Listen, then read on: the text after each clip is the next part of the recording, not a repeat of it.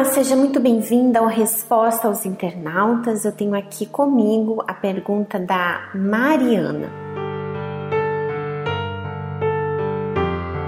Estou na igreja há nove anos e de lá para cá algumas coisas mudaram, pelo menos o que dependia de mim.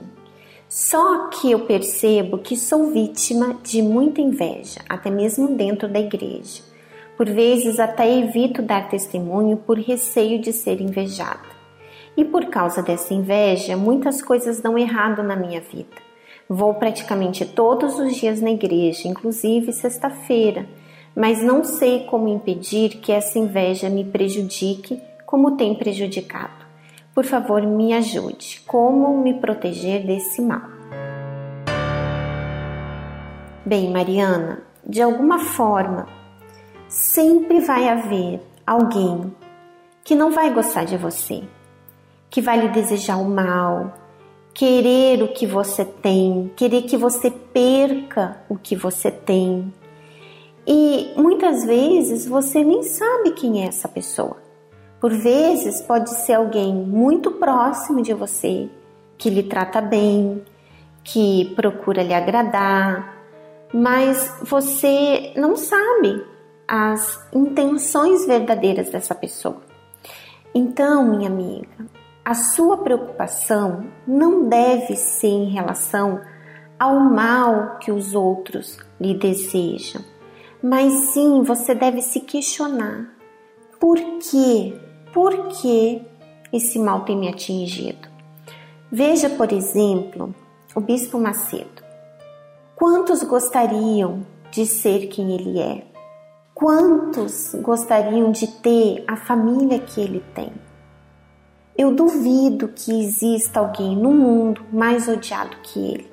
Mas veja se isso de alguma forma lhe afeta. Não, pelo contrário. Quanto mais lhe perseguem, quanto mais levantam calúnias, quanto mais lhe desejam o mal, mais a Igreja Universal desenvolve. Está aí um exemplo para você. Então, o problema não é o mal que lhe desejam, mas por que que isso tem lhe afetado?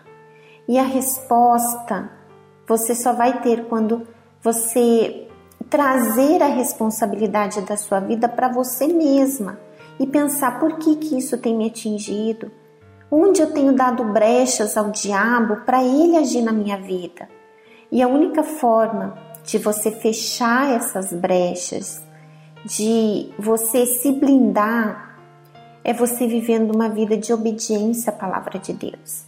E ser obediente, minha amiga, não é você ir na igreja todos os dias, não. Mas é você colocar em prática as orientações que você recebe. É você não viver no pecado e principalmente colocar Deus em primeiro lugar na sua vida.